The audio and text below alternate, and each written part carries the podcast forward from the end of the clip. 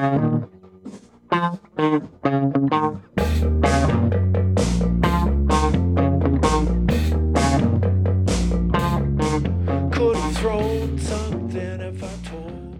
раз, и два, и три. Раз, два, раз, два, раз, два. Как слышно? Ой, классно вообще. Ой, слушай, тебя хорошо слышно. Все, мы в эфире. Ты такой... Прямом. Ты так... У тебя такой приятный голос. Ой, а какой у тебя тембр голоса? И тембр смеха. Износочно. Да-да-да. Ой, ну привет всем слушателям. А, Привет, друзья. Привет, наши знакомые, новые друзья. Привет, страны, континенты и моря. Здрасте.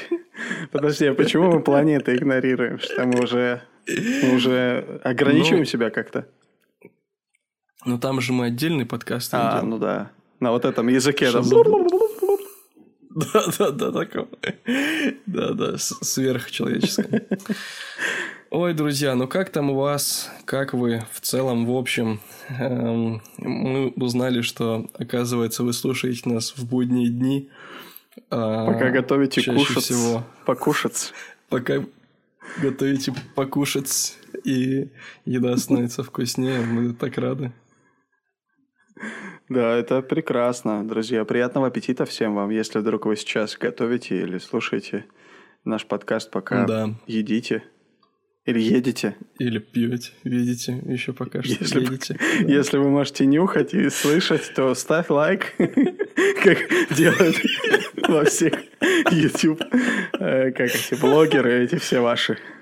Да, да, ставьте лайки, друзья, ставьте нам звездочки в Apple Podcast. Ой, вообще там все марафетте, там эти все платформы. Ну да, нам будет приятно, если вы будете не просто слушать нас, но и как-то делиться своими впечатлениями честными. Мы готовы выслушивать даже критику конструктивную, были бы даже рады ей. Вот. Ну и если вдруг у вас получится даже порекомендовать нас кому-то, тоже будем вам благодарны. Да, отсылайте ссылочки. Мы- Мы стараемся контент делать. Ой, ну да, иногда, конечно, мы ну, выбираем, конечно, не самые нашумевшие новости, но чаще всего, ну так, одна-две могут проскочить, да, из Ну, хотя бы шелестящий чуть-чуть. чуть-чуть шелестящие, да, но в целом, конечно, это, это что-то такое планетарного размаха, да, может?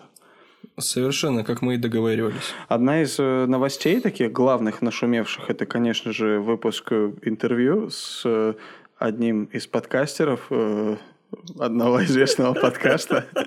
Ты не смотрел сегодня? Я видел, как одна известная, одна известная блогерша, я не знаю, как это называется, интервьюерша по имени Вера брала интервью у некого Антона из подкаста «Заметки Краунтона». Да, да. Она на самом деле э, талантливый э, этот интервьюер, с которым, ну, не поспоришь, в общем. Да. И Это точно. Это было бескомпромиссное интервью, как я посмотрел. Никаких компромиссов там не было. Нет. Но и, и вы даже обсуждали новости в нашем формате. Я смотрю, что наш формат уже уходит в массы, да? То есть новости, а потом о серьезном. У нас, правда, Ну, у нас там, так не да. получается. У нас мы в основном новости и потом просто ржем. А вот Да, кто-то да. умудряется еще о серьезном говорить. Ну, да, как получилось. Я посмотрел это интервью. Интересное. Спасибо, что вспомнил. Ну да, на самом деле мы говорим о том, как э, Антон давал интервью одному из э, инстаграм-аккаунтов, где немножко рассказывал о нашем подкасте. Если вам интересно, можете посмотреть. Как называется у Веры М, э, ее? Да, это, это будет, будет прикреплена запись э, в Инстаграм в нашем Крамптон. Крамптоне, Вот, да. и там. Там уже все будет, я думаю. Да, можете посмотреть. Ну, на худой конец переходите э, в мой аккаунт Антония Антонов. Да, и там можно тоже. Как мы вспомнили в прошлый раз, у тебя 15 799 Да. подписчиков, да? Я конкурирую с этой лужей. Слушай, той самой нашумевшей российской Сахалинской. Ай, да. Ну что, мы можем, наверное, дать старт, какой-то отчет обратный, когда мы начнем уже говорить о чем-нибудь новостном. Давай, даем э, отсчет со 100. Ты, ты мелко мыслишь, мелко мыслишь. Давай начнем в этом подкасте считать, и закончим там где-то Следующее. к вечеру. И начало следующего бат- подкаста будет 99, 100. Ну, понеслась. Да. Ну, хорошо. Ну, Ну да. что, давай обсудим, что там происходит в мире, что нас задело, затревожило. Поехали.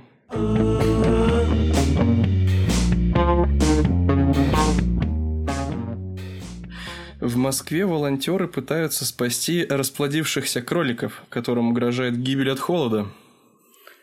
Ам, Мне Вот тебе и на. вот и на тебе кролики подъехали. У меня больше вопросов. Холод, Слушай, ну, волонтеры, кролики. м, я переживаю за их маленькие хвостики. Волонтерские? Ну да. Слушай, я не понимаю. Ну, знаешь, как обычно это вообще? Ой, про хвостики? Ты мне, мне это не рассказывай. Да. В Московском парке Серебряный Бор, вот как было дело, я рассказываю, да. Значит, каким-то образом завелись 50 кроликов, которые произошли от одной плодовитой пары кроликов. Вот. Теперь эти кролики живут в лесу, находятся под угрозой гибели и холода. Представляешь? О, нет. А что же это они ипотеку не взяли даже эти кролики? Я вообще не понимаю, каким образом в Москве могли завестись кролики. То есть, как они туда попали, откуда они туда приехали, мигрировали. Ну, причем это не продуманные кролики. Обычно, что туда, когда переезжают... Не такие прошаренные. все, ну, не прошаренные кролятина. Это. Видимо, они Ну, подъехали в Москву не за тем, чтобы подняться. Скорее всего. А, они не за длинным рублем. За коротеньким, маленьким таким, как хвостики. Как хвостики. Ага. Ну вот, слушай, да, очень печальная история. Я сразу думаю, как же им там сейчас? Но я тебе могу сказать, что есть риск погибнуть не только, с наступлением зимы погибнуть не только от холода и болезней, но и в том числе от драк за территорию. Ну, интересно, с кем они будут О, а с драться? кем они? Ну, наверное, с людьми. С местными, с С местными этими- местными. С, ме- с местными. Просто скажем, с мест. С местными. Да, да. Не будем уточнять. Потому что там такая, знаешь ли, плотность в этой Москве. Ну да, и, и конкретно в Серебряном Бару. Да. Ой, Серебряный Бор, это вообще... Говорят, что это место, куда приезжают за коротеньким рублем. Чаще всего это такие, ну, пары кроликов, да? Пары, пары. да. Некоторые задерживаются ненадолго, но тут, видишь, задержались, что ж, еще 48 себе подобных, это самое как-то синтезировали. Оставили и поехали дальше. Нести в, кр- А, кролики в может, массу. это такая миссия. Мисс- Это миссия. Миссия, миссия. Они Может быть, это кролики Илона Маска. Он кол- колонизирует эти Точно. серебряные бары. Точно, слушай, получается, то, нет, это получается один из них Илон Маск, и вот он думает, что они, он высадился на, на, ну, ну, подожди, ну это же мечта Илона Маска состариться на Марсе. Вот, наверное, Вы- они, Высадиться в серебряном бару. да. Илон Маск давно хочет колонизировать Москву, как мы знаем. Да. Он даже в 2001 приезжал специально. Ну да, чтобы пить водку, да. Ой. Да. Ну, что, желаем здоровья кроликам, и э, тут сказано, что... И их потомству, и хвостикам, чтобы не мерзли. Да, и их волонтерам ручным. Карманные волонтеры. Карманные волонтеры. Значит, вот э, еще одна новость.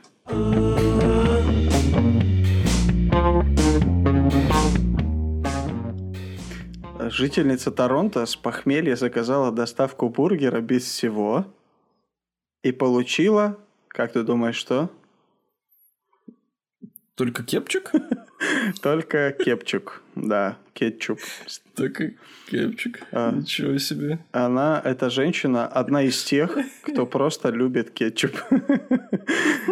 Не, кто постоянно убирает из блюд классические ингредиенты. Вот, но она перестаралась. Да-да-да. Ну, вот такая новость. Ключевой, наверное, момент, что у нее было похмелье. А, так видишь, она все-таки прижимистая. Обычно, наверное, в таком состоянии люди тратятся, а она наоборот экономит. Интересное прилагательное ты употребил к ней. Прижимистое. Да. Но она этот длинный рубль придерживает, прижимает к себе. Ага. А, Но не настолько уж и прижимистая, потому что в итоге она получила два кетчупа. Видать, хотела один. Ой-ой. Да.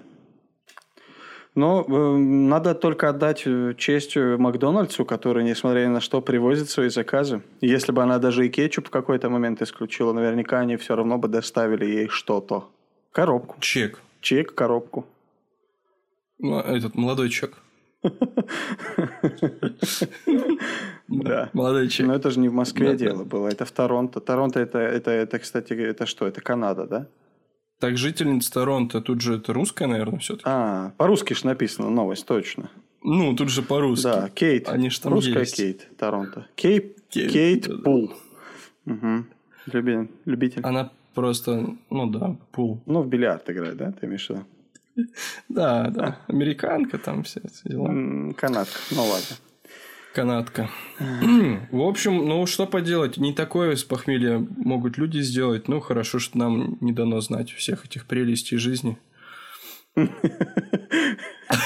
Прелестей, да. Иначе, иначе... Ну, в кавычки, ты что, кавычки не увидел? А, вот они. Вот сейчас они чуть запоздалы. Вот сейчас подошли, подоспели. Да, действительно Да-да. повезло. Иначе ты, ты бы уже давно писал, питался только кетчупом. Если бы... Я оплачивал эти чеки. чеки. Молодые. Да. Ну вот, вот так вот. Хорошо. Э, Главное, конечно... Ой. Главное, чтобы, чтобы э, не было войны, как говорят бабушки. Лишь бы не было войны. Да, да, и так немножко о- отряхли эту э, славки, эти листики полетели. С- бабушкиной. Мы какого-то С бабушкиной. какого-то славу вспомнили. А, сла. С бабушкиной лавки. Все ясно. Бабушкиной. Дальше. Ой, ну что, вот это да, конечно. Давай.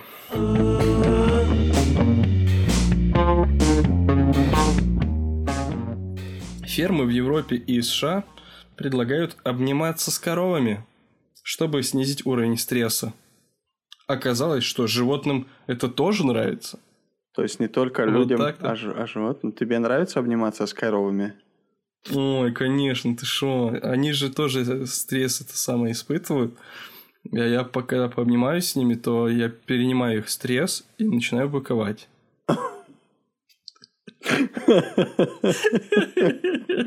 Да, мы, кстати, в одном из выпусков установили, что это твоя черта личности, да? Такой прорывной торвард. Мгм. Фор- Торвард? Форвард. С темпераментом быка. Да-да-да.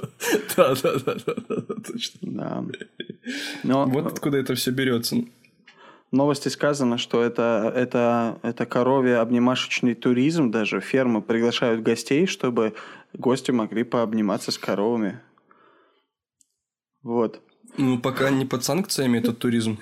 Обычно мероприятие начинается с экскурсии по ферме, после чего гости могут отдохнуть около одной из коров в течение двух-трех недель, ты скажешь? Нет, часов. Значит, Мгм. более высокая температура тела коровы и более медленное сердцебиение, также крупный размер животного, успокаивают гостей. Утверждают сп- Ничего специалисты э, кор- корологи. Ко- кор- коровологи. Ты знаешь, э, я тебе скажу, что это получается, там идет селекция, подбор гостей, чтобы они были такие, ну, напряженные, очень угрюмые, и потом только таких подпускают к коровам, чтобы они успокаивались, потому что если спокойно подойдешь, эффект не почувствуешь. Возможно. Ну да, кстати говоря. Ну и, э, судя по всему, моют гостей тщательно перед тем, как сводить их с коровами, да? Чтобы те не испачкали вдруг этих Конечно, потому что человеческий род этот, грязный. Да. ну, Но вот некоторые специалисты уверены, что это поднимает настроение, уменьшает стресс, а также повышает содержание окситоцина в организме. м, как же здорово. Гормон любви. Представляешь? Да, Помнишь, ты да. говорил, что тебе любви не хватает? Вот твой выход. Найди себе корову и обнимай ее.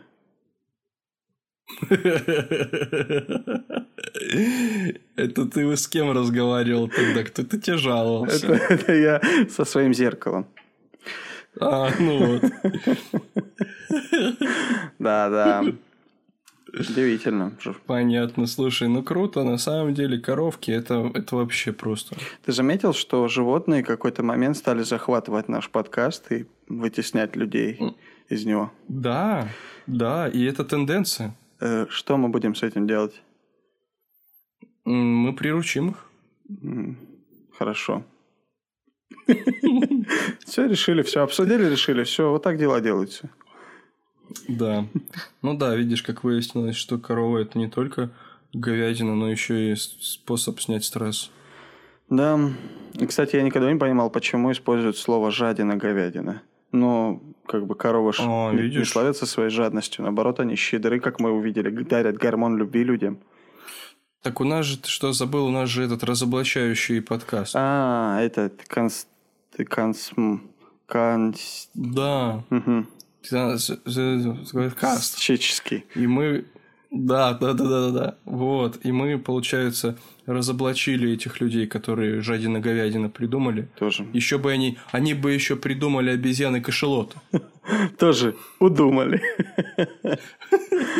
Ой, да. Хорошо. Мы разрушили эту стену стереотипов в отношении говядины, поэтому, друзья, они довольно щедрые создания, как мы выяснили. Да. Попробуем перейти к следующей новости. Я предлагаю переехать в Ирландию.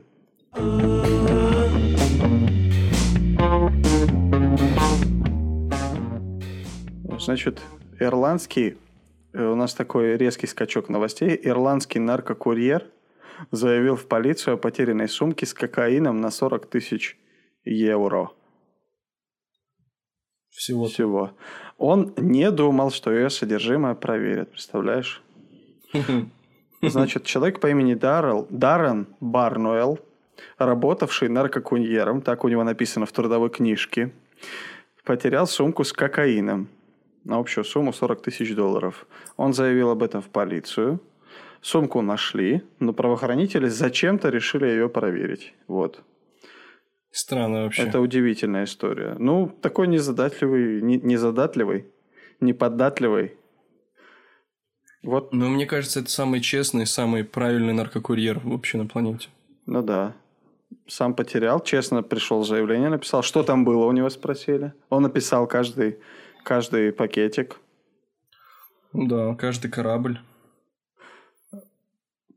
Вот тут ты наткнулся на мою неосведомленность. Да, он написал, и, и у него спрашивают, так, насколько там было наркотиков? Они, а он им говорит, там на м, 40 тысяч. А Плюс-минус. Так, так, а он такой, говорит- а они ему такие говорят, так а в смысле, так а что искать-то? Ага, он говорит, сумку. типа мне, 40 мне- мне бы сумку, говорит. У меня сумка просто от Тон Лезер, могли бы найти? Да-да-да. да. Ну да. Это вообще, ну то есть они не поняли сначала, потом он их убеждал, там все эти э, анекдот рассказывал, они такие, ну ладно, ладно, за компанию пошли поищем. Да. Ну вот, э, человек, который раньше не привлекал внимание полиции, но в какой-то момент, говорится, его выдали эмоции. Он признал свою вину, и теперь его приговорили к четырем годам условно. Ой, всего лишь. Так вот видишь, а не за что было, кстати. Да, интересно. Мне интересно такое, да, выражение, условный срок. Ну, мы тебе как бы садим, ну, ну условно. Ну, чисто условно. Условно говоря. Ну вот, условно ну говоря. вот представь, что мы тебя посадили. Ну, только это не так. Да-да-да. Удивительно. Ну, после такой, Ну- такой новости нехорошей, мы узнали, во-первых, для нас с тобой новость, что в мире есть наркокурьеры. И вообще, Так я вообще про наркотики хотя бы узнал, что они есть. ну да. Да, кстати говоря, вот этого мы тоже не ждали. Тяга такие новости подбираешь. Да это, это мир подбирает, как ты, как ты любишь А, говорить. А, ну, я предлагаю тогда последнюю жизнеутверждающую новость прочитай. Давай.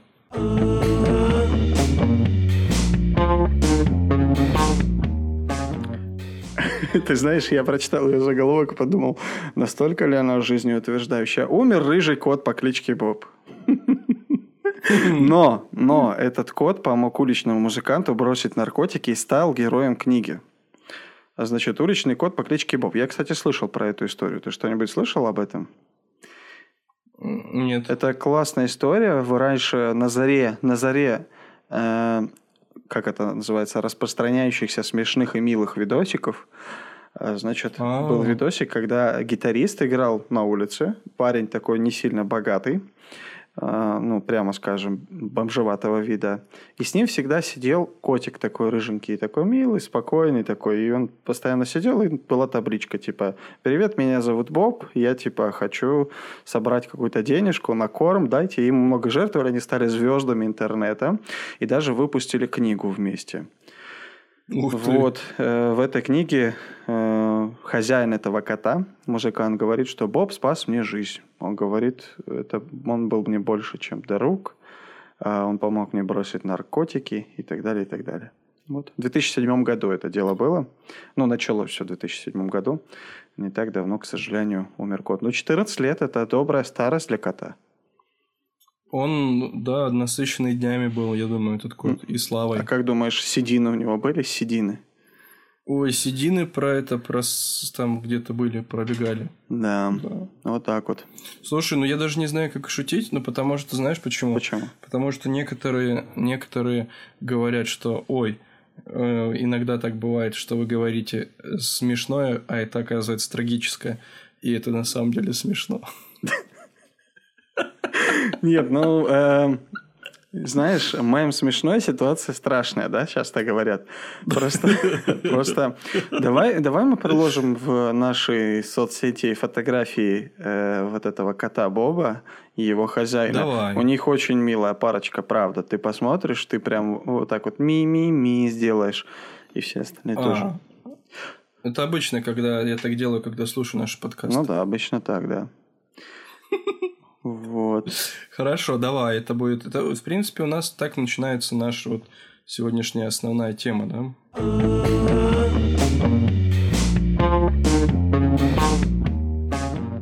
Да, про кота Боба сегодня мы хотели вам рассказать, значит. Ну, это самый длинный подкаст, который был 23 минуты. Да. Спасибо, что дослушали. Хорошего вам вечера, друзья, и будьте здоровы. И приятных сновидений. Пока. Подожди, Пока. а мы ни- никого не Ну, прощаем? пока- А. Нет, пока мы еще не заканчиваем. А, пока мы не заканчиваем, да. Да. Ну что, а, у нас, кстати, сегодня не смешная тема основная, да? Такая серьезная на самом деле. Я даже не знаю, как об этом сказать, но мы попробуем рассказать вам об этом. Да, нашим, нашим слушателям. Значит, мы будем рассказывать о человеке, мама которого о нем говорит так. Этот человек увлеченно и искренне рассуждает о спасении человечества, а в этот момент по его подбородку течет мороженое. Как вы думаете? Слушай, кто, кто этот африканец? Вот это ты себя завуалировал. На самом деле, сегодня мы рассказываем про Антона. Ай, я еще ж тысячи лет не прошло, я еще не темнокожий. Все, ладно, откладываем тогда. Ну, что, главный герой нашего сегодняшнего подкаста – человек по имени Илон Рив Маск. Тарарарай. Почему Да. ты вспомнил танец этот странный? Ну, это я танцор мамы. Просто из-за этого. Мамкин танцор? Это я у мамы танцор такой. Молодец. Сегодня, да, мы расскажем вам, попробуем рассказать а, про Илона Маска. А, вы спросите, а кто это такой? А мы можем вам сказать, гений современности. Да, это человек, которого знают сегодня почти все, наверное. Эм, Кто-то называет его большим ребенком, кто-то называет его мечтателем. Это миллиардер, известный человек. Мы, честно говоря, сами до конца не понимаем, каков выпуск у нас получится, потому что мы будем точно рассказывать не в хронологическом порядке о его жизни, да, мы будем, э, ну, какие-то факты рассказывать, может быть, о деньгах, потому что так или иначе жизнь Маска переплетается с какими-то деньгами, миллионами, суммами, но мы не делаем Да. акцент на том, что, э, ну, на чем мы не делаем акцент? Мы делаем акцент на том, что давайте будем делать бизнес, и у нас не мотивирующий а, такой выпуск, а, как всегда, жизнеутверждающий. А по какой причине? По той причине, что Илон Маск в своей жизни потерпел много разных неудач и трудностей, которые преодолевал. Фиаско. Преодолевал с фразой Фиаско, братан. Что? Э, это фиаско, братан. Вот так он преодолевал с этой фразы. Он, он терпел постоянно какие-то фиаско просто не даже не кратковременно. Вот. И, и каждый раз он говорил, я никогда не сдаюсь. Вот. Он шел вперед к своим целям, которые ставил. А, да, то, что деньги у него появились, ну, это так побочное какое-то действие, в ну, принципе. Так, это уже не так. самое важное. Ну да, это уже особое тоже. Это ему, да, ему эти 300 миллиардов особо погода не делают. Да, ну третий человек, да. Да, на самом деле мы хотим рассказать о нем как о хорошем, интересном человеке, который идет вперед, хорошо, правильно тратит свое время а, и радуется жизни.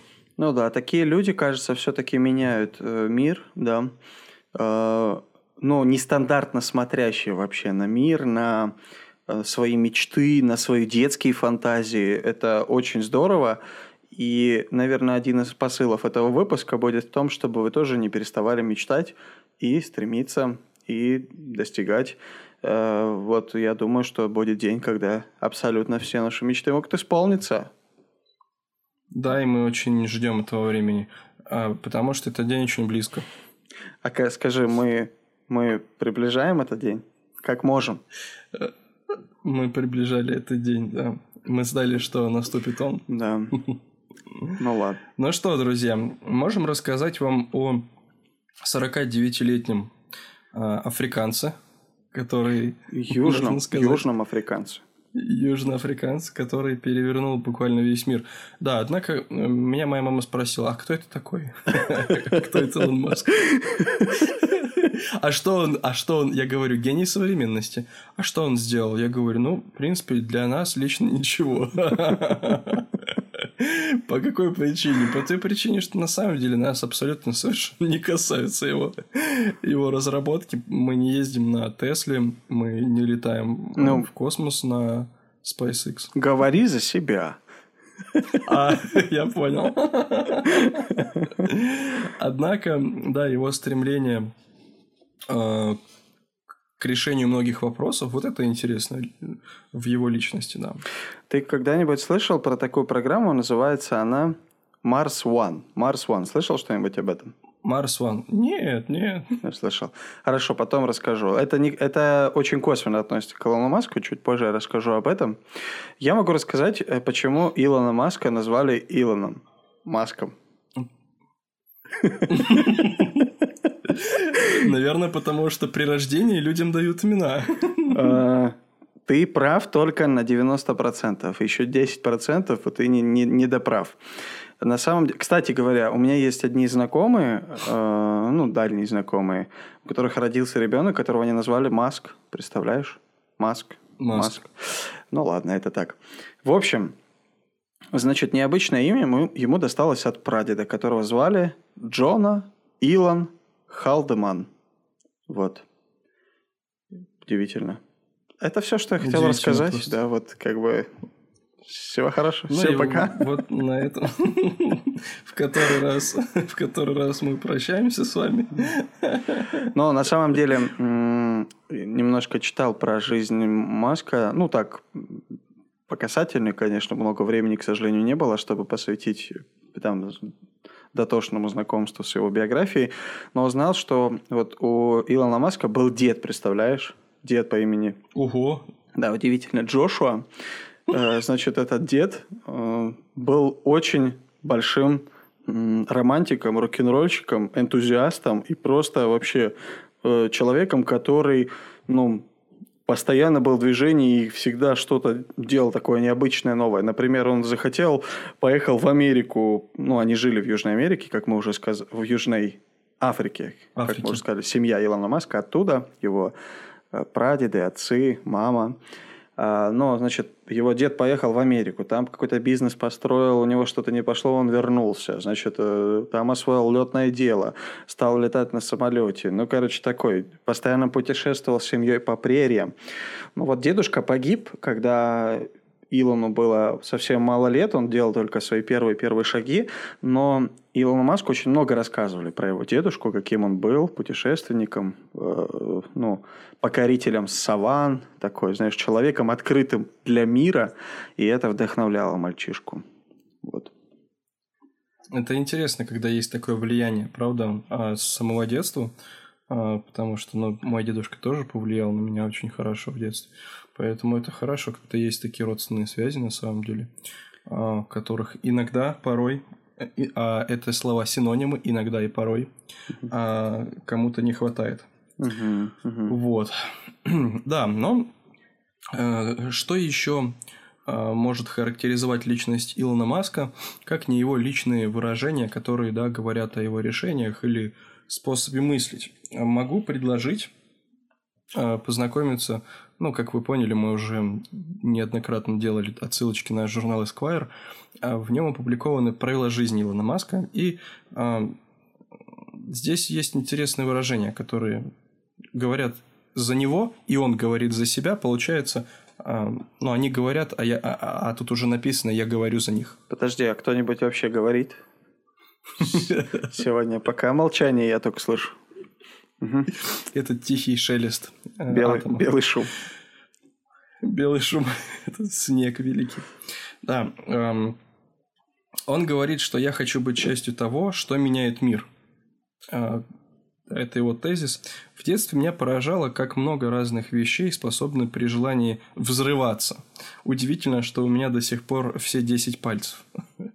Э, эм, его тянуло с самого детства к каким-то открытиям а пытливый ум этого э, юного мальчишки, да, всегда приводил его к каким-то интересным историям. А, еще, что касается его характера и воли к успеху, он говорит, что у меня есть собственное кладбище неудачных попыток. А, там стоит множество надгробий, а где-то в глубине полно э, свежевырытых могил, которые ждут, когда в них что-то окажется. Но я делаю все для того, чтобы они оставались пустыми. Крутой подход. Да, да, интересно, да, человек понимает явно о том, что его могут ждать неудачи. Часть неудач уже позади, однако старается делать все возможное, чтобы э, не повторять, да. И что касается ошибок, он говорит, ошибки совершать не страшно, главное каждый раз ошибаться в чем-то новом. Ну, кстати, правда, да есть некая мудрость в его словах. В этих словах, да. Я...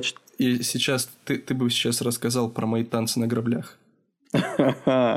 Ну, мне кажется, каждый человек на этих граблях пляшет. У каждого они свои.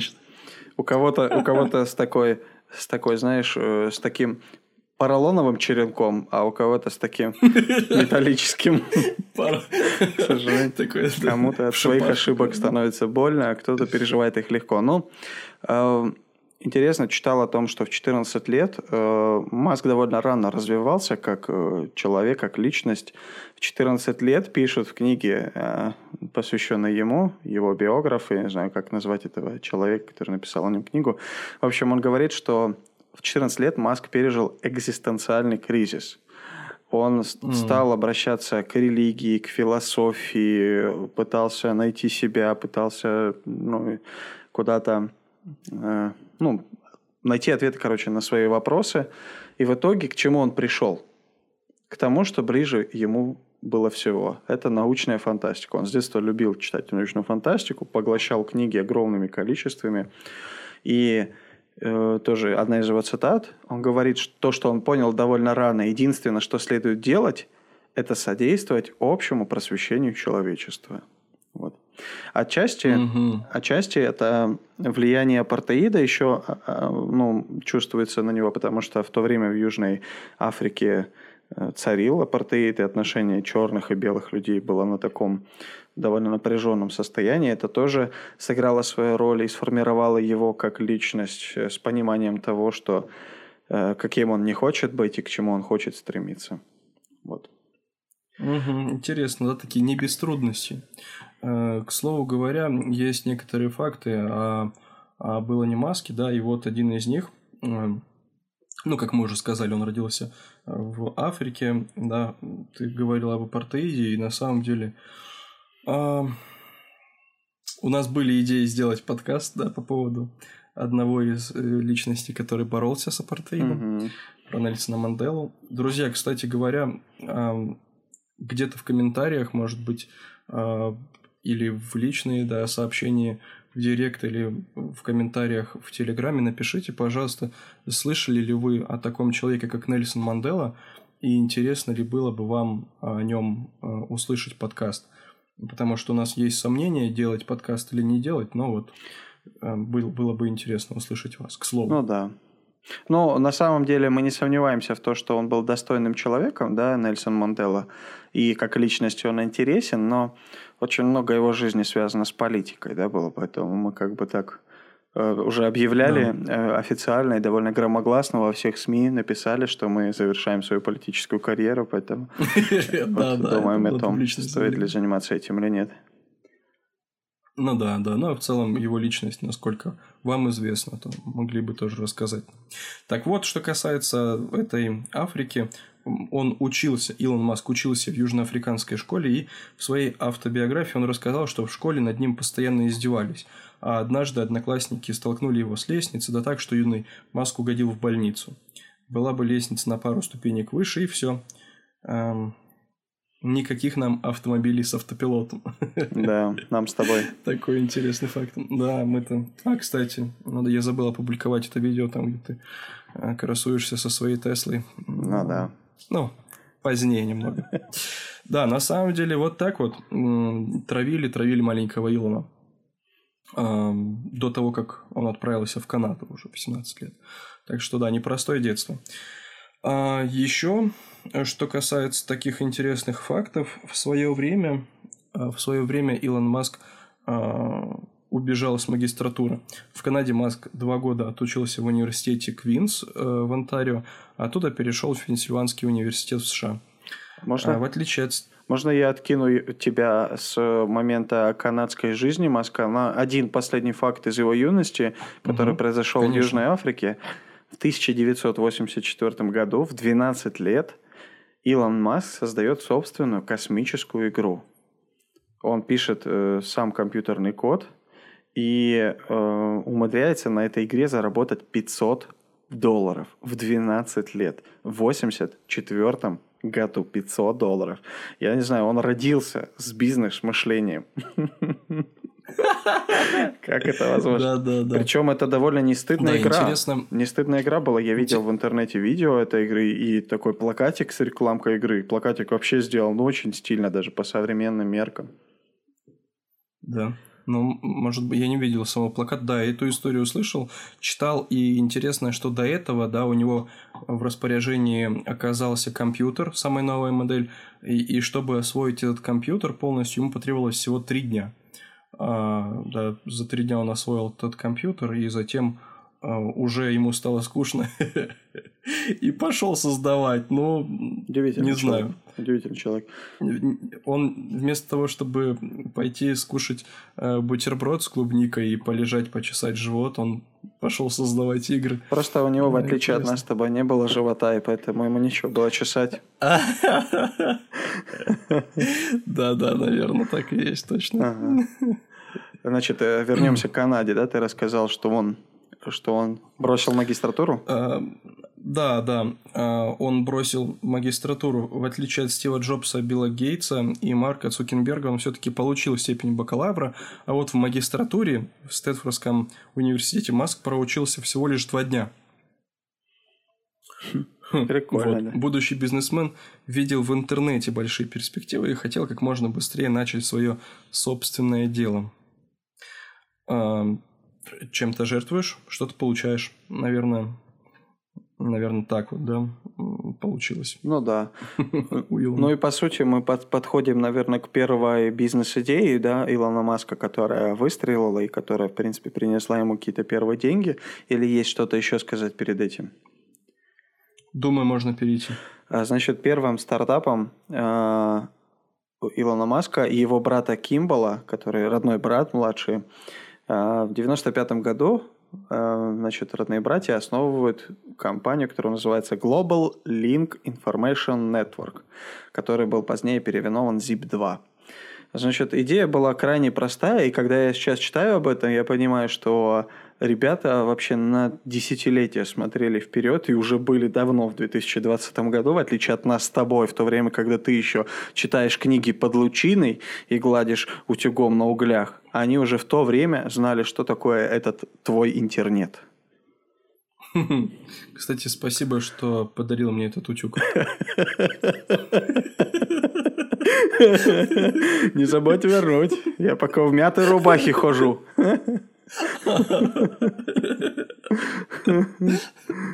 Ага. В общем... Да, да, интересный факт на самом деле. Затея была простая. А, значит, они хотели привязать какие-то бизнес-точки, бизнес, э, ну, небольшой бизнес, да, какие-то парикмахерские, там, кафе, рестораны к карте, чтобы человек, смотря на карту, мог ориентироваться и понимать, ага, вот здесь находится там кафе, вот здесь пиццерия и так далее, и так далее. То есть, по сути, аналог современных Яндекс-карт, когда ты идешь или едешь и видишь, какие заведения вокруг тебя и куда можно зайти. Э, чтобы мне было понятно, можешь объяснить на примере Google карт. Я забыл, что передо мной Сергей Брин находится. Сергей, добрый вечер. Да, я понял. Добрый вечер. Я понимаю, что когда вы слышите слово Яндекс, у вас белый шум возникает в ушах. Да, да, да, да. Google карты точно так же работают, по такому же принципу. Вот суть, суть затеи была именно такая. Надо отметить, что Илон Маск довольно талантливый программист, и вот начало своей такой карьеры посвятил именно программированию, написанию софта, там, судя по всему, знакомству с интернетом и сайтами и так далее, и так далее. В общем, они решили, что таким образом будут заманивать к себе клиентов, обращаться малый бизнес.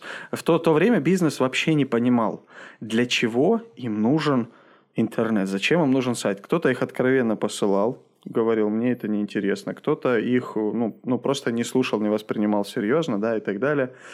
А, но, так или иначе, Илон Маск и его брат Кимбл верили в эту затею и продолжали давить. А, первый свой капитал, который был вложен в эту компанию Zip2 они получили от папы, которого звали Эрл Маск. Он дал им 28 тысяч долларов. А, но при этом они арендовали офис, вложились в программное обеспечение, а, купили кое-какое оборудование, и, к сожалению, у них не хватало денег, чтобы снимать жилье, и жили они прямо в офисе. Ночевали прямо на столах там, ну, чуть ли не на столах, да, мылись э, в бесплатном спортзале по соседству, довольно скромно и аскетично. Вот. А, но Zip2 выстрелила, наблюдая за ее ростом, Илон Маск набирался уверенности и как бизнесмен, и как человек, судя по всему. Вот. И... Да, да. Ага. Да, и в конце концов они продали. Да. Да, но... Неинтересно сказать. Так, нерешительные шаги такие делаем, как будто в воду, знаешь, окунается в холодную. Так, а, а, так идти, прыгать, нет? Давай, нет, давай ты, давай ты первый, нет, давай ты. Да, интересно сказать, эм, что после продажи э, Zip 2 э, на самом, на самом деле ему было не по себе, потому что это не тот проект, который поменял бы мир вообще развернул бы его. И да, об этом говорит и сам он, и его мама. А, вот. И поэтому он понял, что нужно идти дальше. Это то, как только он продал Zip2, он отправился вперед к новым проектам. Да, и еще даже когда он был совладельцем, или как это сказать, ну, в полной мере был участником Zip2 этой компании, то он уже в то время думал о сторонних проектах. Он был немного знаком с банковской системой, поэтому смотрел в сторону банков. Но интересно, как описывают его первые деньги после продажи. Э, значит, он купил себе машину которая называлась Макларен, очень дорогую и очень крутую, которой владели единицы там миллиардеров, и никто не понимал, как можно так кощунственно относиться к этой невероятно дорогой машине. Он ее парковал возле супермаркетов, там, возле офисов, э, там не боялся голубиного помета на ней. Ну, то есть он ездил на ней, это была его машина на каждый день, в то время как миллиардеры только в какие-то особые дни на них передвигались. Но удивительный человек, вот как бы Ну да, их семья э, любила быстро поездить, и это была да, не какая-то новость, однако, да, такой автомобиль был Ну да. интересным решением. Да. Ну, в общем, онлайн-банкинг, э, вот куда стал смотреть э, э, Илон Маск. От первого, от продажи, кстати, Zip2 он получил около 20 миллионов, из них 12 тут же вложил в следующий свой коммерческий проект. Э, всего лишь 4 оставил для личного пользования. Вот. Угу. Угу. И какой же был следующий его проект? Э, Следующий успешный проект это был PayPal, который они создали со своим братом, и сегодня по-прежнему люди пользуются активно этим PayPal. Ты пользовался PayPal это- когда-нибудь? В нашем регионе это невозможно. Да, мне нужно было Возможно. его Я использовать. пользовался, представляешь? Один раз. Два. Ну, э, хорошо. э, вне, внеурочное время пообщаемся.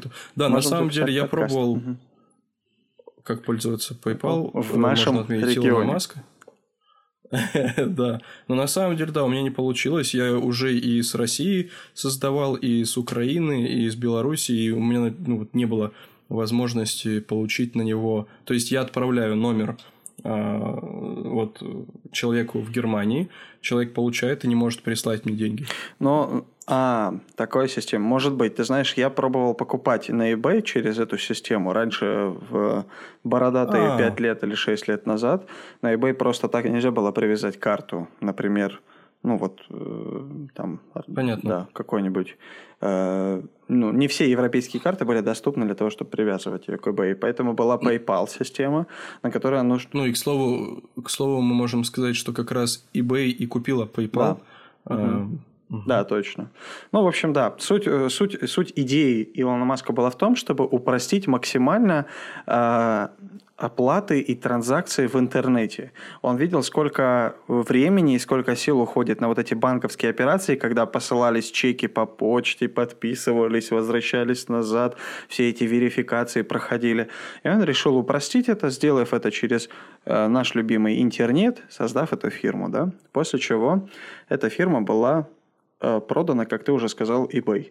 За космические, мне кажется, ну, для, для нас это всегда космические деньги, но для, даже для Маска это было полтора. Для нас деньги вообще это что-то космическое. Что такое деньги? Значит, за полтора миллиарда долларов они продали. Э, Ну, это удивительно. И Илон Маск получил с этой продажи личное пользование по выплат, после выплаты всех налогов там 180 миллионов долларов. Это деньги, которые, как пишет в книге, Маск э, был уверен, которые помогут ему осуществить все его самые смелые мечты. Интересный опыт получил Илон. Да. Ну и куда же он стал стремиться? Э, Еще, кстати, хотел вот что подчеркнуть. В интересную эпоху, да, мы жили и живем, вот 90-е годы, 2000-е, вре- эра развития интернета. Много, много, много таких бизнес-идей и таких больших ныне существующих фирм зародились в Кремниевой долине. Это Калифорния, Соединенные Штаты, да, где обитают, ну, умные выпускники всяких э, умных университетов. Ну, там, Пензенский физтех, там, и так далее, да, вот эти вот Да, знаменитый нашумевший. нашумевшие. А, на самом деле, да, или непр- ну, неправильно переводят на русский язык, это силиконовая долина, да, но... а, Силикон правильно, Уэлли. ск- правильно, правильно сказать, это все-таки Кремниевая долина, да, там, где э, базируются гении, там, где люди борются за стартапы, за инвестиции. Ну да, где люди, э, говоря друг с другом, разговаривают о сотнях тысяч долларов, да, миллионах и так далее. Но так вот, интересно, вот э, автор книги об Илоне Маске отмечает, что если раньше стартапы, да, и вообще бизнес, как, каков был раньше бизнес? Раньше выстреливали компании, которые вот что-то производили, вот какой-то продукт, какую-то вещь и так далее. Они, ну, вот, придумывали, получали инвестиции, делали, богатели, и вот, то мы оказались в интересную эпоху, когда стали богатыми миллиардными фирмы, которые ничего не продавали и ничего не производили, такие как eBay, PayPal, э, там тот же Google и так далее, фирмы, которые по сути, ну, фабрика грез, да? Вот почему некоторые сравнивают сейчас Силиконовую долину с э, Голливудом. Потому что они продают развлечения, продают мечты, и именно эти люди сейчас, можно так сказать, обладают большими капиталами. Вот. Но, понимая это, Маск стал смотреть... Куда же он стал смотреть? В какую сторону? Антон? Ну, я тогда не был рядом, он на меня не смотрел. Э, потому что он смотрел наверх. И даже если бы ты прошел рядом с ним, прямо под его э, косматым носом, то он бы тебя не заметил, угу. потому что он смотрел в небо, он смотрел в космос. То есть, если бы я, я прошел бы в нашей футболке, э, на которой написано э, в заметке Крамтона, ты имеешь в виду, он бы даже не обратил. Ты имеешь в виду в нашем фирменном мерче? В нашем фирменном мерче, если бы я прошел, Мерче он что, даже не заметил бы? Не нужно трогать моего любимого румына. Твоего любимого дедушку. Да, Мирча Луческу тоже, кстати, гений современности. А, а кто же? И ему не нужно было ехать ни в какие силиконовые долины. Ладно, давай сейчас поговорим про Дзюбу. Давай, Дзюба бог футбола. Ой, мне кажется, в этом ряду, мне кажется, эти три персонажа только в анекдоте встречались. Илон Маск, Мирчи Луческу и Дзюба. Ну ладно. При этом эти анекдоты троем мы с тобой, да? Ну да, в общем, Маск задумывается, куда дальше идти, куда развиваться. Уже его не так манит интернет-разработка. Он переезжает в Лос-Анджелес и переезжает туда не случайно. Из Кремниевой долины в Лос-Анджелес. Значит, э, именно там уже у него зарождается идея, чтобы покорять космос или космическое пространство. Там именно в Лос-Анджелесе когда-то зарождалась э, аэрокосмические отрасли, именно там такой климат пригодный для того, чтобы быть городом авиации и так далее. Поэтому вот Маск попал туда, и причем тоже поучительный такой момент, ну, поучительный, да. Значит, Маск пока точно не знал, какими космическими программами он будет заниматься и так далее, но он понимал, что просто находясь в Лос-Анджелесе, он окажется в окружении э, самых э, выдающихся мыслителей из аэрокосмической индустрии. И эти люди могли помочь ему определиться с любыми его идеями для его следующих предприятий.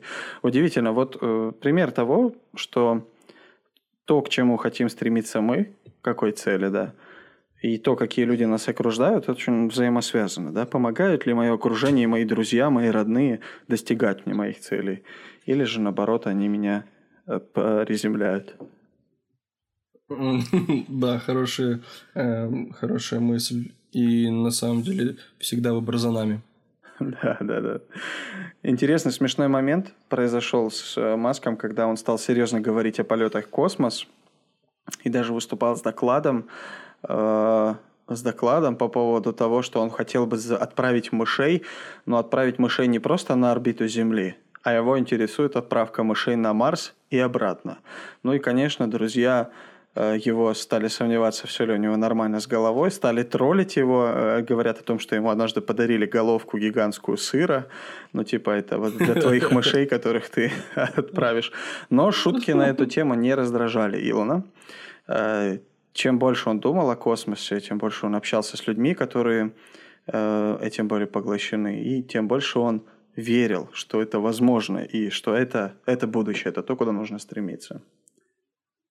Ну, интересно, да, я думаю, что за крысами наше будущее. Ну, речь о мышах. Ну, ты все-таки на крысы ставишь акцент, да? Ну, в принципе, они, они уже завоевывают медали в некоторых, как мы знаем, структурах. Ну да, да, да. Камбоджийских. Камбоджийские. Силовые структуры. Да. Да. Но это интересно, да, на самом деле. А у тебя есть что-то еще добавить по этому вопросу? Касательно космоса? SpaceX, SpaceX. SpaceX это, это то, что продают в наших школах старшеклассники, а у него была SpaceX. Да, да, да. Значит, э, Маск быстро отошел от идеи SpaceX, потому что понимал, что это не развивает, а наоборот помогает деградировать. Нет наркотиков, говорил Илон Маск. И мы тоже к ним присоединяемся.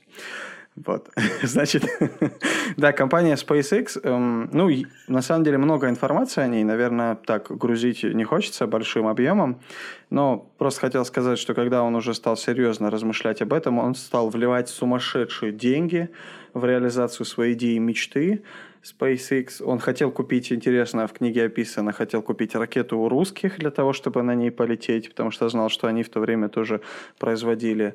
И приехал... Извиняюсь. А, говори, да-да-да, интересная история. Что-что? А за что ты извинился? Ну, за то, что он хотел у русских купить, а не... Да-да, я, а не у румын? Хотел... Нет, это смешно. Ну, это смешно. Ну, да, смешно. Ну, расскажи про то, как он приезжал. Он приезжал в Москву, значит, в какой-то старом дореволюционном доме сидели с людьми, пили водку за Америку, за Россию и решили торговаться. У Илона было, как он говорит, 20 миллионов долларов с собой – Одна ракета стоила что-то около там 8 или 10. Ну, в общем, по итогу этих переговоров э, они не договорились. Илон ушел, хлопнул дверью. И после этого у него зародилась идея о постройке собственных ракет. Но у тебя есть что добавить да, про ин... русских, да? Ну да, интересно, что он, э, когда у него спросили, а как вы ну, поехали в Россию покупать ракету? А, как, как это вообще, как это получилось? Он говорит, ну, все просто. Я позвонил в армию и, и сказал, что хочу купить ракету. Знаешь, такой вообще, ну он как младенец в некоторых вопросах, знаешь, настолько прост. Да, ну да, и проблема была в том, что когда в 2001 он приехал, то постоянно в ходе переговоров ценник рос, и он понял то, что если дело дойдет до покупки, то ценник будет еще выше, и поэтому. И он говорит, что на самом деле ничего там дорогого в этой ракете нет, это ну, как бы сама по себе. Сама говорит по себе, она недорогая.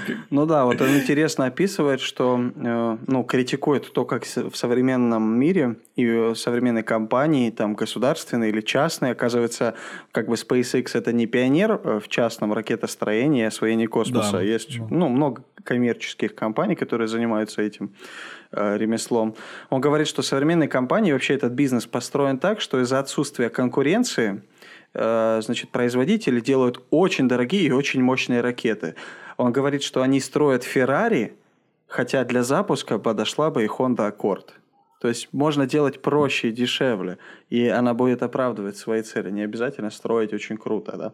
И вот он задался такой целью, нашел соответственного человека, которого звали Мюллер, который тоже с детства конструировал ракеты. И вот, значит, они взял его в свою, под свое крыло, купил огромный-огромный ангар э, в пригороде Лос-Анджелеса, около 7 тысяч квадратных метров, такую огромную площадь для своего завода – Э, писано, что в первую неделю в SpaceX приехало несколько фур со всякими оборудованием, типа ноутбуки, принтеры и так далее. И говорят даже, что Маск подошел к одной из э, подъемных платформ и сам стал разгружать, занимался разгрузкой оборудования. Так он горел, сильно хотел приступить к работе уже.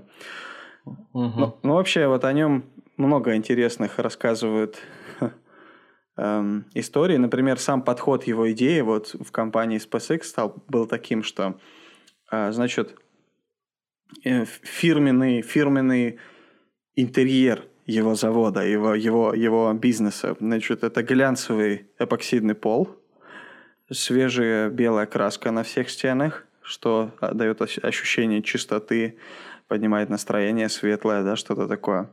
Рабочие столы по всей фабрике – и суть э, их такова, что компьютерщики и инженеры сидят рядом. То есть выпускники самых престижных университетов находятся рядом с теми, кто работает своими руками. Прямо вот в одном помещении, можно сказать.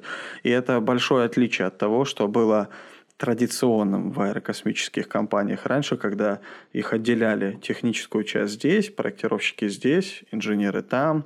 То вот у Илона это все было в одном месте ну, такой комьюнити. В какой-то момент ну, обозначают их как такую большую семью, когда все это зарождалось.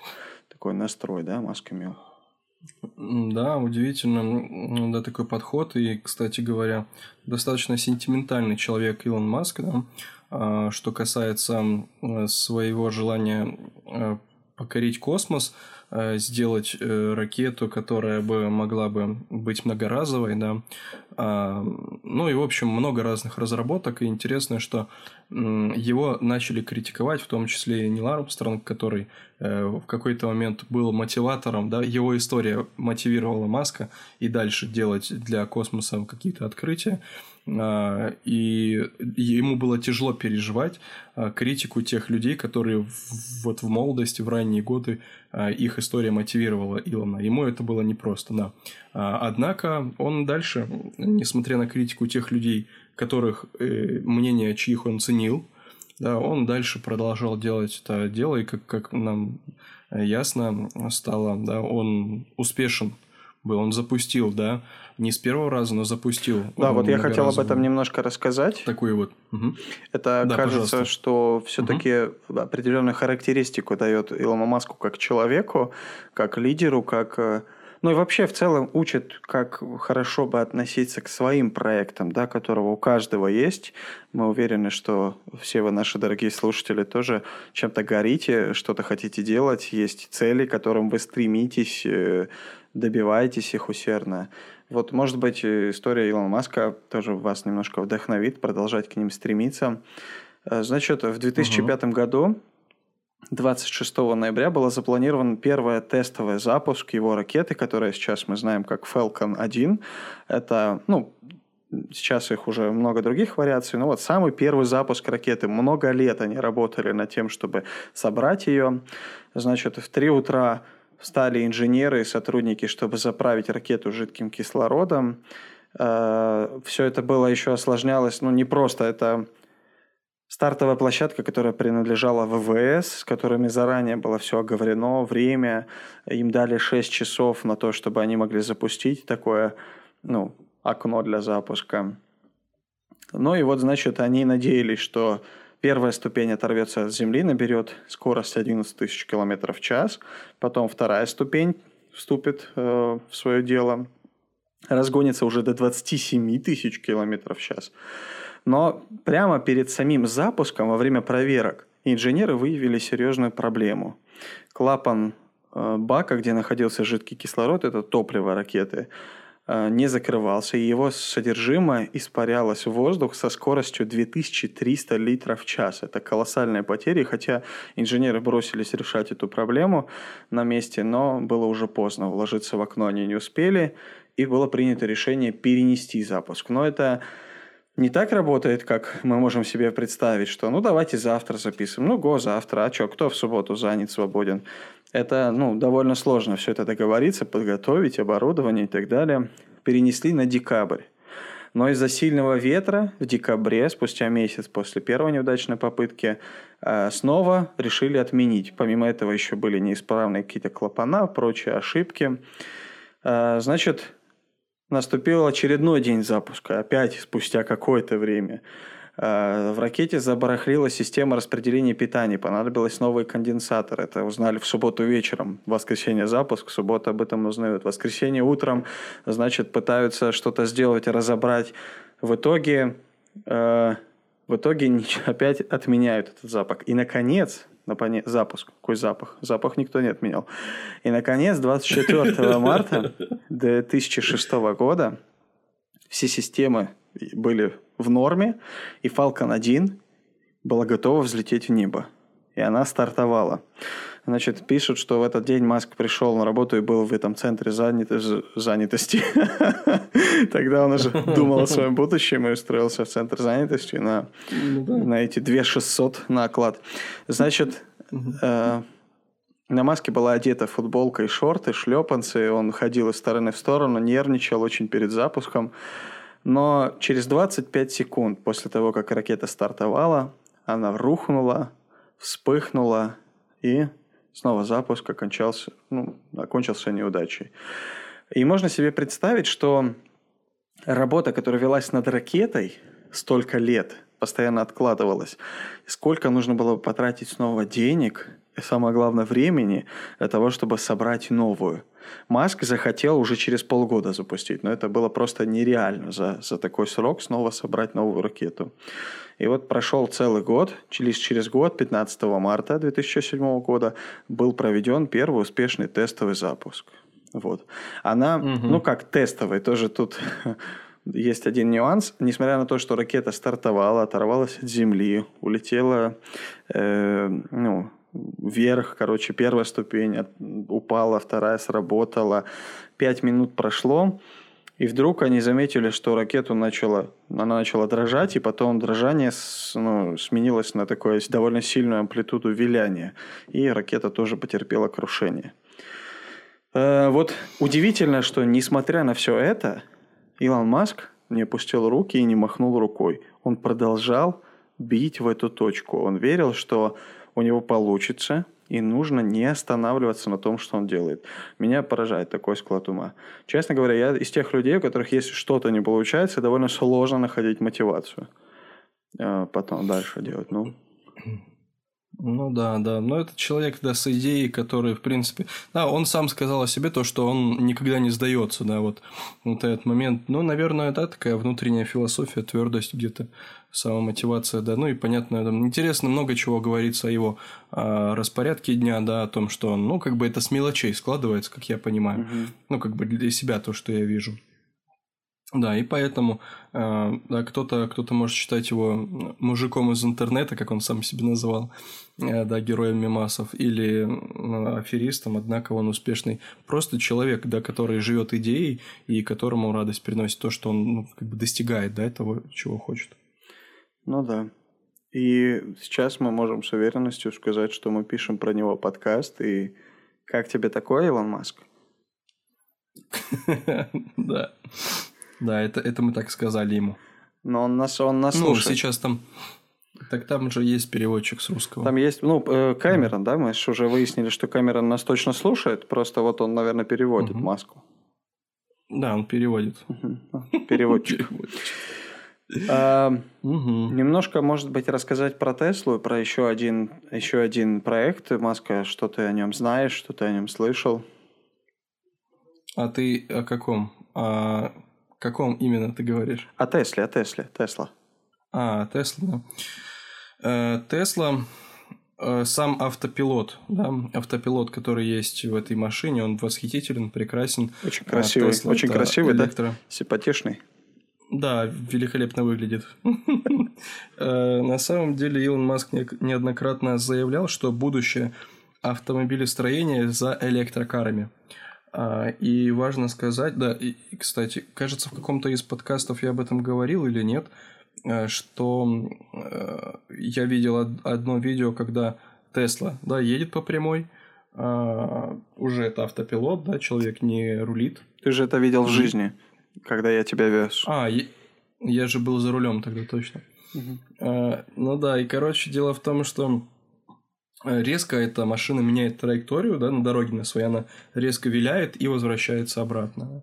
Э, но суть в том, что даже человек не заметил бы то, что в лобовое стекло летит огромная покрышка да, или колесо, а однако это, это э, разработка Илона Маска уже спасает жизнь людей, да, несмотря на то, что люди расхолаживаются, да, не нажимают на педальки, однако... И пускают все больше покрышек по дорогам летящих. Друг в друга. Да. Да. Эм, на самом деле э, машины, которые, э, которые Машины не представляют угрозы для экологии, планеты безопасны, а еще напичканы суперумными гаджетами. Все это о машине Тесла, которую придумал Илон Маск. Одно из последних достижений, э, разработанный совместно с компанией Google автопилот то, что уже внедрили да, в этот автомобиль, и изобретатель утверждает, теперь автомобилем управлять станет еще проще, ведь он сам может э, выбирать скорость и манеру езды в зависимости от дороги, автоматически менять полосу движения, а еще самостоятельно парковаться. Ну, такие вот короткие факты о, Тесле. Ну да, но еще такой короткий факт. Я не знал, вот когда готовился, узнал, что, оказывается, Tesla Motors учредителем этой фирмы не был Илон Маск два человека, э, которых звали Эберхард и Тарпенинг. Так... Марк Тарпенинг. Марк Тарпенинг, да? О, я хотел уже назвать его Старпенинг. Но, в общем, эти два человека учредили компанию, а Илон Маск был инвестором их. Он тоже думал, ну, как он сам потом говорил, о электромобилях, и поэтому ему был интересен этот рынок. Но в какой-то момент Илон Маск стал занимать э, такие одни из видных позиций, он очень много влиял на пиар, э, на пиар этой, э, этой компании Tesla, да, много давал интервью, и вот поэтому с ним так сегодня ее очень тесно связывают. Ну, сейчас он на самом деле один из главных держателей пакета акций этой компании. Да, да, да. На самом деле это достаточно э, дорогая, дорогая машинка. Угу. Вот. Однако экологичность, да, и э, Илон Маск говорил о том, что э, до каких-то пор электрокары ассоциируются с тем, что они некрасивые и медленные. Однако его идея была в том, чтобы сделать их и стильными, хорошими, и также быстрыми. Ну, и это у него хорошо получилось. Да-да-да, интересно, да. Эм, да, это так. Это, это правда. Эм, интересно, что с, про Теслу многие пишут и говорят, что это машина, которая, как твой iPhone, обновляется по воздуху, по телефону, и постоянно появляются какие-то новые фишечки, новые приколюшки. Это так интересно. Интерфейс, электронный спидометр и все такое. Э, как они постоянно, постоянно об этом говорят. И, кстати, в одном из интервью, который давал Илон Маск, рассказывал о том, что он распродает сейчас огромное количество своего имущества, свои дома, которых у него много, там даже предметы какие-то бытовые. А, но, а, говорит, оставлю себе несколько Тесл, потому что мне нужно тестировать э, свой продукт. Да? Поэтому хм. вот удивительно, что машина... Ну да, такой подход. Подход такой, да, тоже. Угу. Ну, ну что, я не знаю, может быть, мы можем перечислить некоторые проекты, которые есть, которые осуществлены. Эм, Давай. И подвести небольшой итог. Хотел, знаешь, еще сказать, что вот некоторые угу. ассоциируют как Илон, Илона Маска как личность с э, персонажем фильма э, «Железный человек», mm-hmm. где персонаж, главный герой тоже такой миллиардер, конструктор и так далее. Э, и это не случайно, потому что в 2007 году, когда фильм готовился к съемке, вот главный актер этого фильма, которого зовут Роберт Дауни-младший, приезжал на одну из фабрик SpaceX, где Илон Маск проводил для него личную экскурсию, и вот, короче, Роберт Дауни-младший вдохновлялся примером Илона Маска. Но, однако, говорят, что э, все-таки сам образ и поведение Илона Маска, оно не, ну, не близко образу главного героя фильма, в котором он такой повеса, такой любитель выпивки и так далее.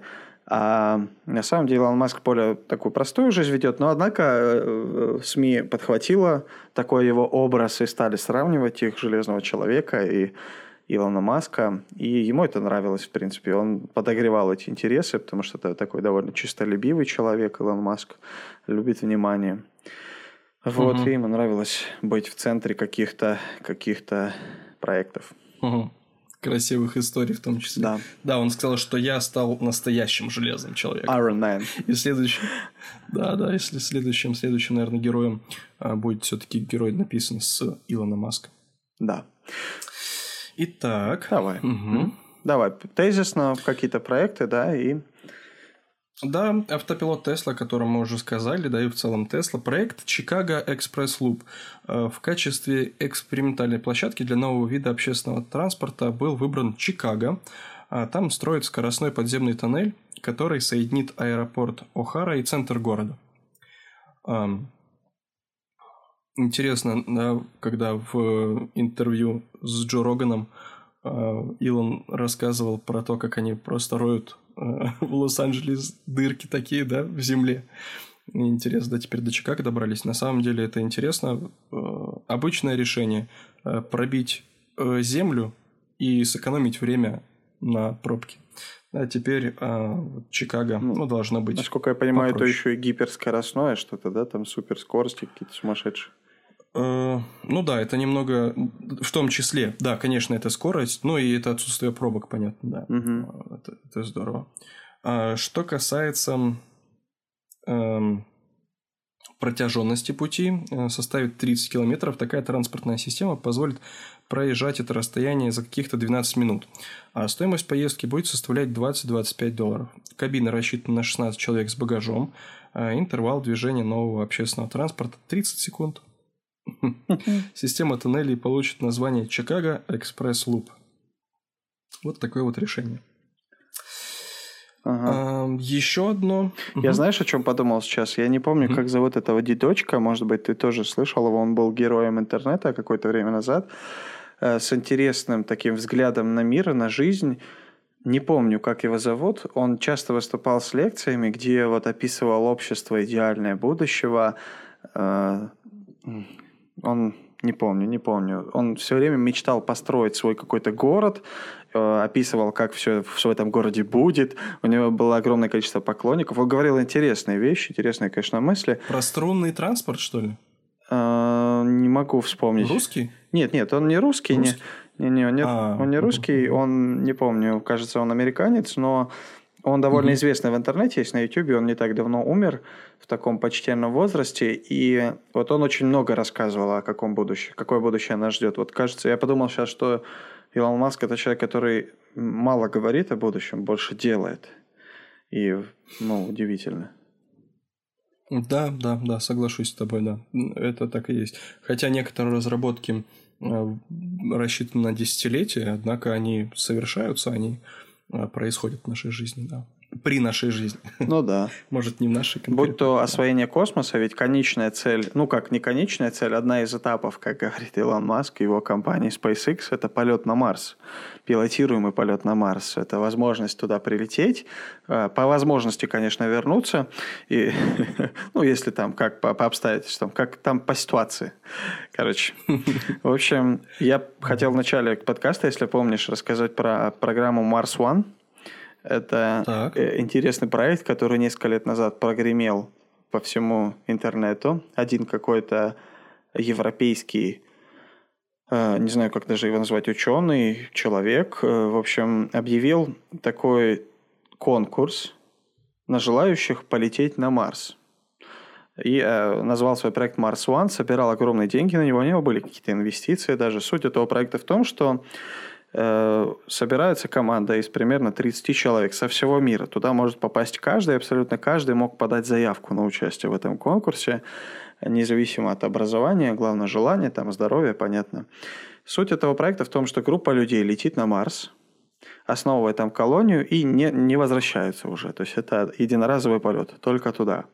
Но фишка этого проекта была в том, что этот человек планировал транслировать все происходящее с командой этих будущих марсиан э, в режиме реального времени, как реалити-шоу. Э, я не помню, в каком году этот проект э, вспыхнул, но он нашел огромный отклик, отклик в сердцах ну, многих людей, и о нем много говорили. Но так или иначе этот проект сдулся. Э, хм. И, ну, а Илон нет. А Илон нет, да. Илон открыто заявляет о том, что его мечта встретить старость на Марсе. Он хочет состариться. Да-да, он, он говорит, я хочу умереть на Марсе, только не от удара о поверхность. Да, интересно. Оптимист. Да, удивительный человек. Ну да. Ну да, да, интересно. Но все-таки мы, мы хотим знать, что же там вверху. А космос не так и далеко на самом деле, как нам кажется. Ну, да. Это интересно. Лично мне это очень интересно. Посмотрим, к чему это приведет. Ну да, ну у тебя свои планы на вечность. Э, да, именно так. Я планирую. У меня есть уже один точный мой спутник, с которым мы будем совершать. Это Валентин. Навряд ли он нас сейчас, конечно, слушает, но если вдруг, Валек, привет, то мы уже с ним ударили по рукам, заключили сделку, что в скором будущем мы приступим к строительству космического корабля и будем бороздить просторы в поисках новых Там, миров. у тебя у тебя планы, по-моему, были, чтобы для э, Валика это э, безвозвратный был полет, а ты вернешься, да? Нет, нет, ты что? Валик очень талантливый, талантливый инженер, э, э, руколог, можно так сказать? Ну, человек какой-то с руками. Да-да, руколог. Руколог. Угу, угу. Вот. Ну, плюс да, он еще и в руколе хорошо разбирается. Ну, так вот, в общем, мы с ним полетим, и вот, может быть, он даже возьмет свою жену с собой, и мы будем... Угу. Ну, надо же, чтобы кто-то руколу резал на салат. Ну, да. Потому что, ну, угу. недостаточно в ней разбираться. Да, ну, да, согласен с тобой. Вот такие планы. Угу. Хорошо, спасибо, что рассказал. Это был выпуск посвящен Дмитрию.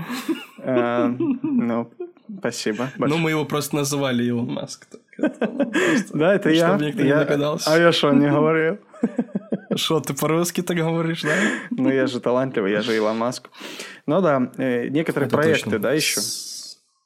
Следующий проект – это вакуумный поезд Гиперлуп. Еще одна затея Маска с общественным транспортом э, под названием Гиперлуп. Так ты Это что вакуумный рассказывал про него. Нет? Нет-нет, эм, э, это конкретно в Чикаго доставляет народ из центров в... А, эм, вот, да. Прошлое называлось Chicago Express Loop, ага. а, а здесь вакуумный поезд, их, э. Hyperloop. Я думал, это в Да. моей голове были одни лупы.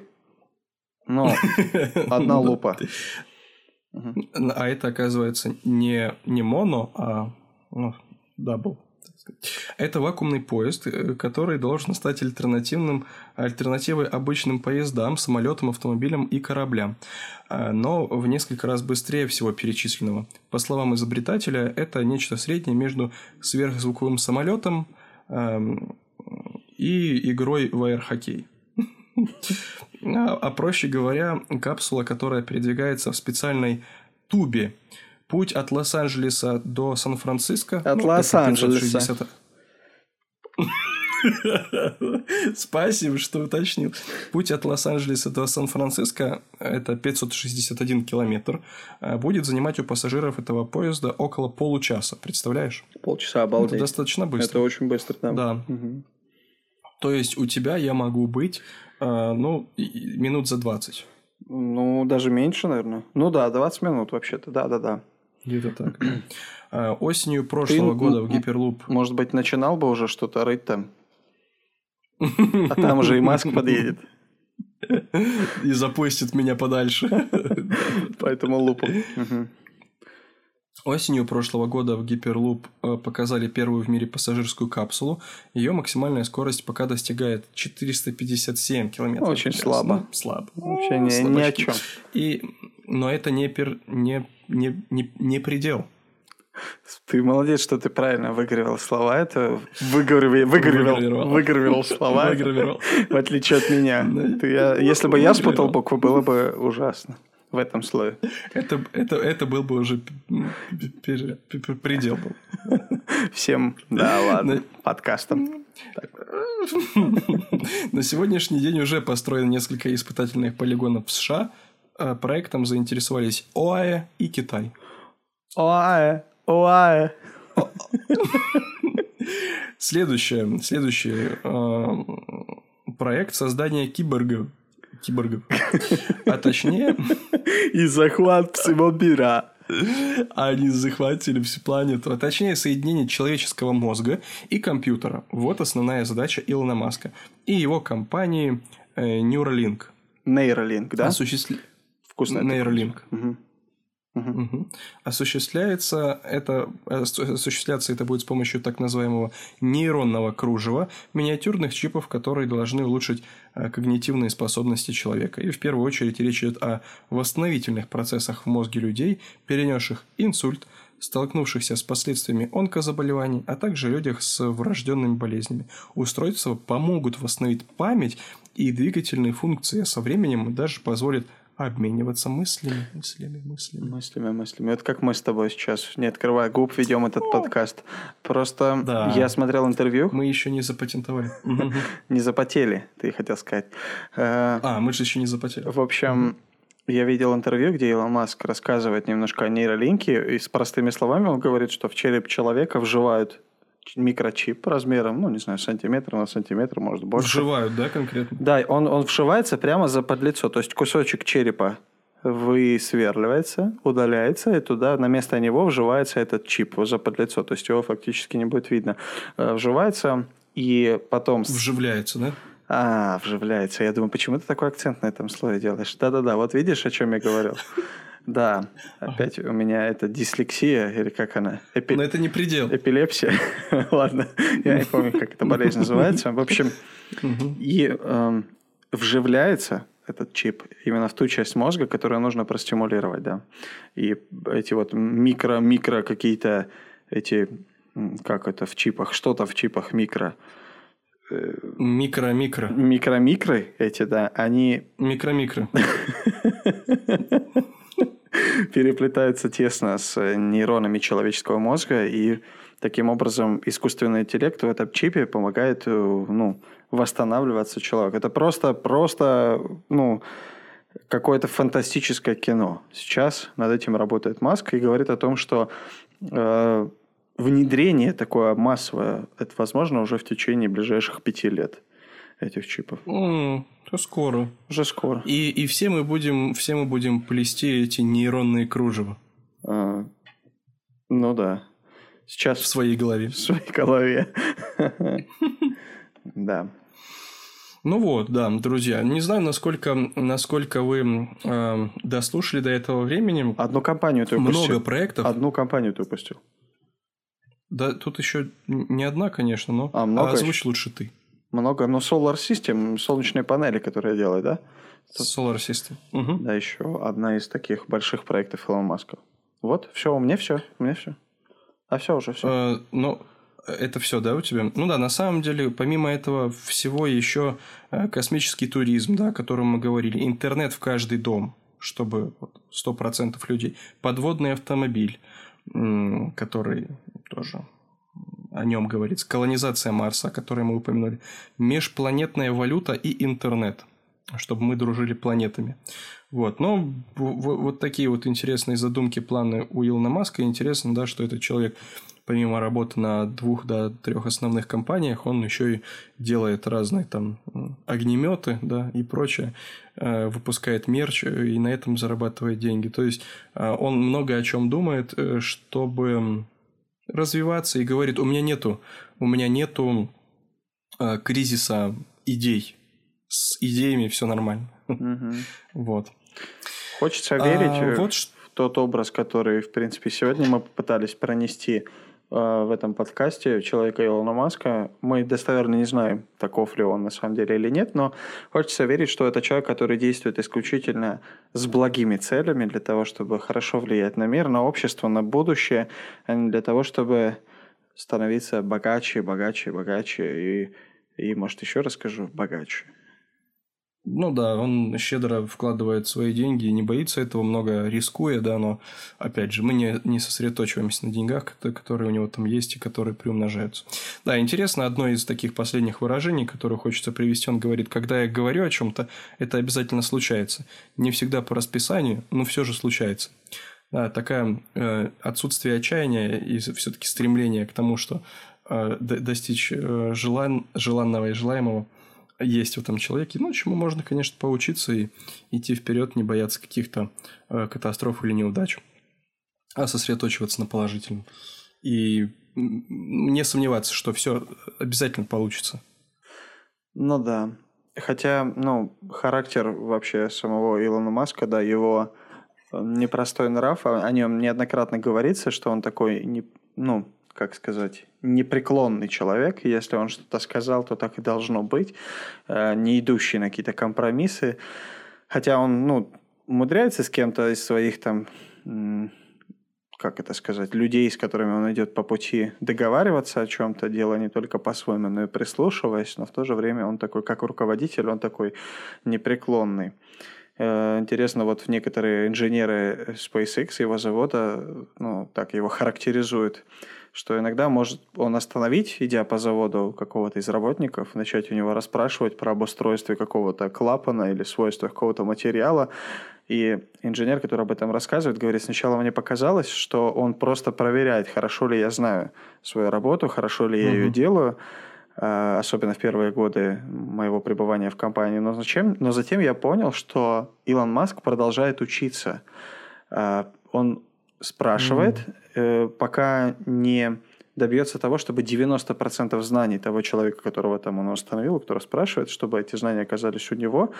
И потом, что удивительно, он эти знания практически целиком применяет или использует. Это одно из пугающих свойств э, ну, или навыков, которые с детства у Илона Маска есть, э, когда он целиком мог впитывать одну книгу за другой, Э, с такой фантастической памятью. Вот нечто подобное происходит сегодня. Говорит о том, что он сам участвует э, в проектировании ракет, э, сам участвует в построении ну, многих его проектов, в том числе Теслы, то есть непосредственно принимает в этом участие.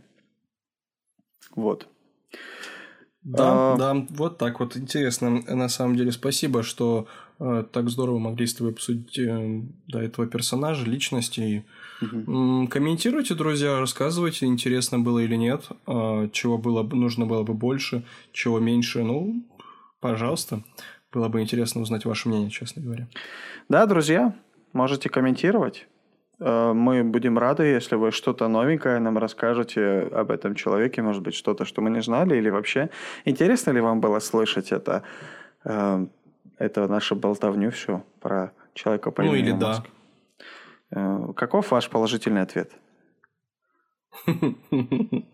Да, мы рады по-прежнему обратной связи. А, приходите к нам в Телеграм и в Инстаграм, слушайте нас на всех площадках, пишите заметки Крамтона русским языком на всех подкастных платформах. Даже можно просто в Google написать и слушать. Да, мы уже, уже почти привинтили ссылочку на Бусти, э, куда мы ее привинтили, пока непонятно, да, в ВК она у нас, наверное, уже есть или уже будет совсем скоро. Да, появится, конечно. А касательно Инстаграма, то тоже постараемся, чтобы там тоже были некоторые ссылки на наши странички и так далее.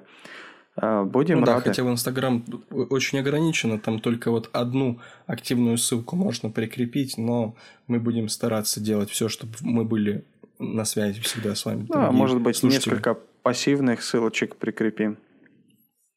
Угу. Таких, которые такие не сильно активные, немножечко такие вялые. пассивные ссылочки. Ну, такие ну, вя- вялые, вялые такие. ссылочки. Вялые ссылочки. Совершенно. Ну, да. Назовем их так.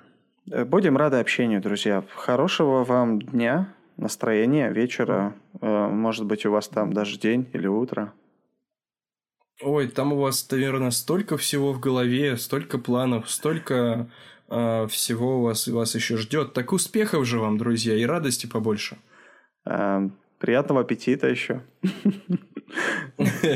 А, я еще забыл, знаешь, я на самом деле к этому подкасту подготовился лучше, чем ко всем остальным. Я даже, у нас будет профессиональная озвучка кое-какая в этом подкасте. Я, Подожди, я... тебе что, Илон Маск все-таки прислал эту нет, посылку? Нет, нет, нет, он мне ничего не присылал. Я просто, у меня есть записи, записи, аудиозаписи того, что говорят хейтеры Илону Маску. Я могу включить. Угу. Включи, пожалуйста. Бедные уши наших слушателей. Да, друзья, именно так говорят хейтеры Илона Маску. Вот прямо сейчас в комнате это один из них. Но... Да. да. А им он говорит, прощайте, и я вас тоже уже простил.